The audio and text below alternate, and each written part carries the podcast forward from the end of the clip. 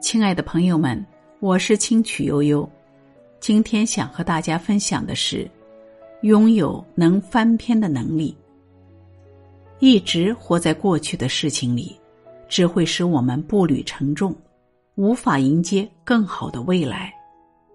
人到了一定年龄，面对过往的遗憾和伤害，不必再后悔。逐渐学会释怀和翻篇，也是一种能力。卢梭二十岁的时候，他的未婚妻临时悔婚，和另外一个男人走了，他因此大受打击，最后迅速的逃离了家乡。多年以后，功成名就的卢梭回乡探亲时，朋友向他提起了从前那位未婚妻。并告诉他，对方过得很是潦倒。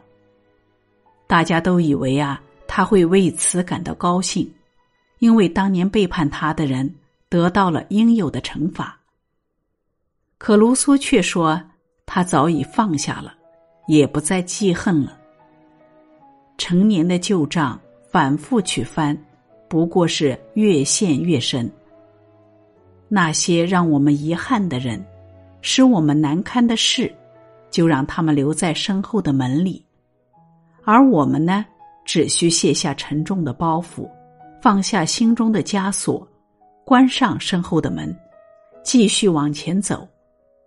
这样，我们才能走得更远、更好。今天的分享到这里就结束了，感谢聆听，感谢陪伴，我们明天见。